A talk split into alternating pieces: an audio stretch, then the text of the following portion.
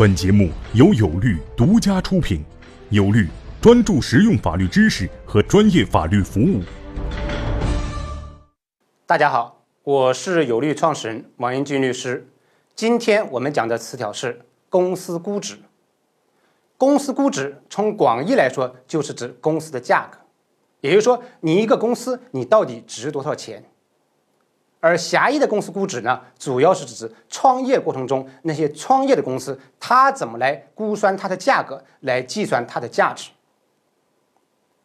我们说什么时候会用到公司估值呢？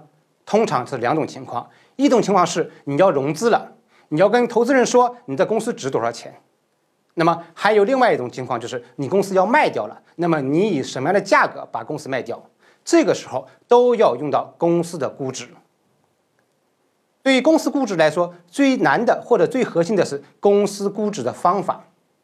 我们知道网上有很多公司估值的方法，但是我认为他们其实都不是很实用。那么今天呢，我给大家介绍两种公司估值的方法。一种方法是公司成本核算法。所谓公司估值成本核算法，是指你用公司的成本来估算公司的价格。那么具体怎么做呢？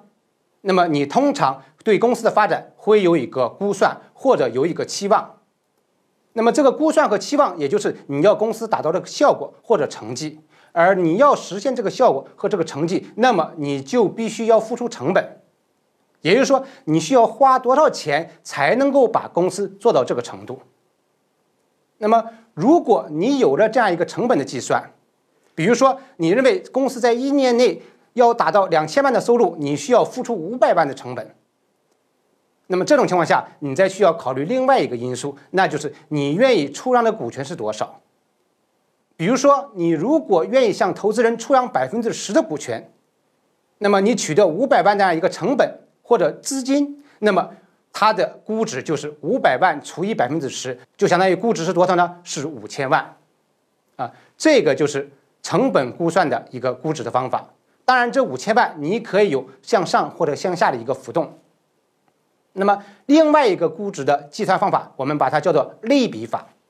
所谓类比法，就是你会发现你的创业项目在现实中总有跟你相同或者相似的项目已经拿到了融资。那么这种情况下，你看一下别人在你这个发展阶段他拿到了多少钱，他的估值多少，然后根据你自己的情况去比较的去计算你的估值应该是多少。OK，这就是我们今天讲的词条公司估值。谢谢大家。